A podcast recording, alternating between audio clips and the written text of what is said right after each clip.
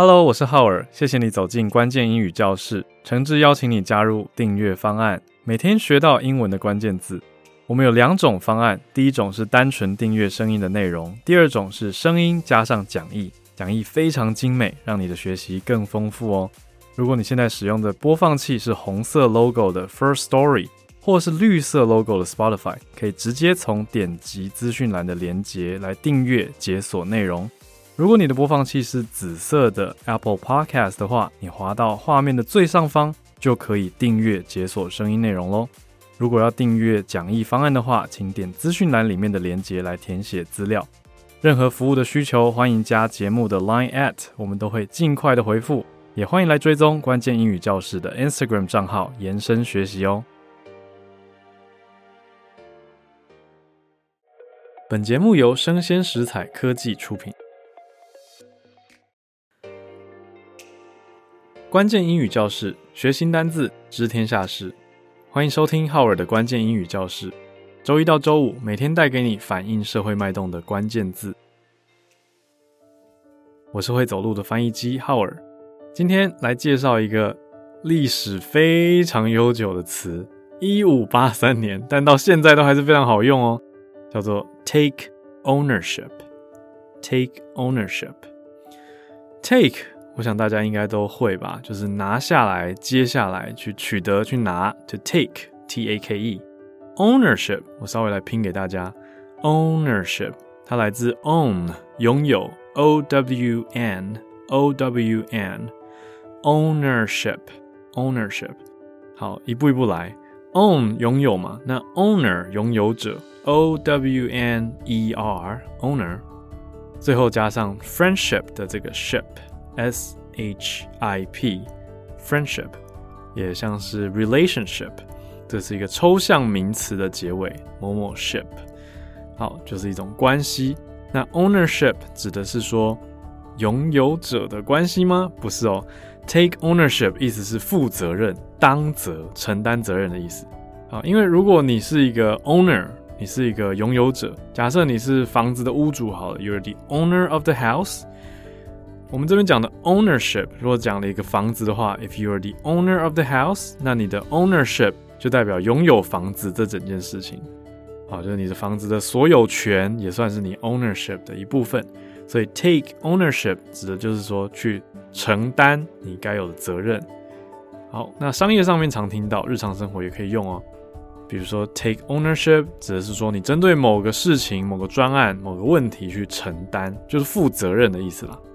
好，日常生活里面有发生过错的时候，犯罪者也要去面对自己的过错，要去认错，要说这是我自己的锅，要去背这个锅，那也叫做 take ownership。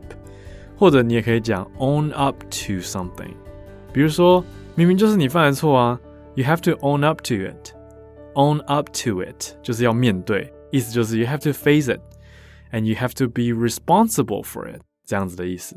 就你要面对，你要负责，那就叫做 own up to something，own up to something，啊，就是去大方的承认你拥有这个过错，啊，字面翻译是这样啦，意思就是说这是你的错，你要去 own it，要承认，而不是说甩锅，假装这不是我自己的，我不知道啊，装傻装无辜，那就是 you don't take ownership。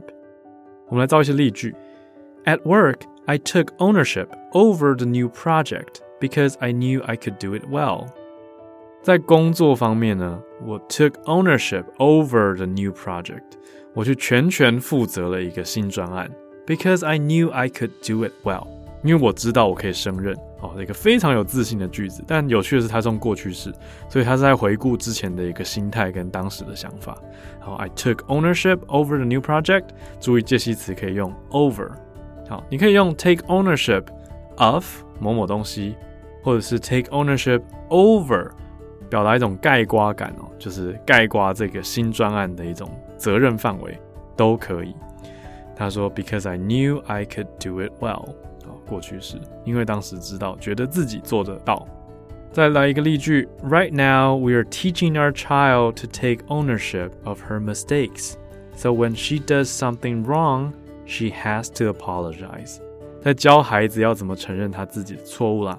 对，teaching our child to take ownership of her mistakes。刚才教的介系词 over 或者是 of，刚才教的介系词 over 或者是 of 都可以，这边就马上出现了 take ownership of her mistakes。So when she does something wrong, she has to apologize。她懂得要认错。最后一个例句：No one in my group wanted to take ownership of our homework, So I told my teacher that I had done most of the work. 这是一个分组报告的悲歌。好，常常在分组作业的时候，大家有点搞不清楚到底谁要负责什么，然后搞到最后呢，就是什么都没有人做，然后最后剩很很很认真的主揪或是组长要负责一切嘛。所以这个句子就是发生这种事情，就是没有人，No one in my group wanted to take ownership of our homework。没有人想要负责做作业。注意哦，做作业跟负责做作业是不一样的，因为这边关键强调的是 take ownership of our homework，意思就是大家可能有做作业，可是每次遇到要开会啊或者要讨论报告的时候，就能闪就闪，然后啊没空在忙，那其实这样的行为就叫做没有 take ownership。of the homework，让大家理解吗？就是你没有真的很负责，你可能有回应哦，可是 you don't take ownership of it。好，这个其实大家是分得出你有没有诚意的 ，right？So you have to own up to your responsibility。你要负责啊，你要对自己的责任负责，对吧？所以他这边就是一个复仇。So I told my teacher that I had done most of the work。既然没人要做，我就跟老师说，大部分都是我做的。好，这是对于组员的复仇，right？那这个 take ownership 呢，我们也注意到一些有趣的文章，比如说二零二二年底的时候，Forbes 这个公司有写了一篇文章， 在教读者要怎么样去承担责任，就是 how to take ownership，还有克服障碍。他说一个关键的概念就是你要掌握自己的决定，然后了解跟比较所有的选择，还有评估机会成本，这样子才可以做出更好的决策。也给大家参考喽。How do you take ownership？大家通常都是怎么样决定要不要接一个任务呢？那多负责一个任务，怎么去理清自己的责任范围呢？我想都是很重要的事情。Take ownership，我们再拼一次：T A K E ownership，O W N E R S H I P，ownership。我是会走路的翻译机浩尔，关键英语教室，学新单字，知天下事。我们下次见。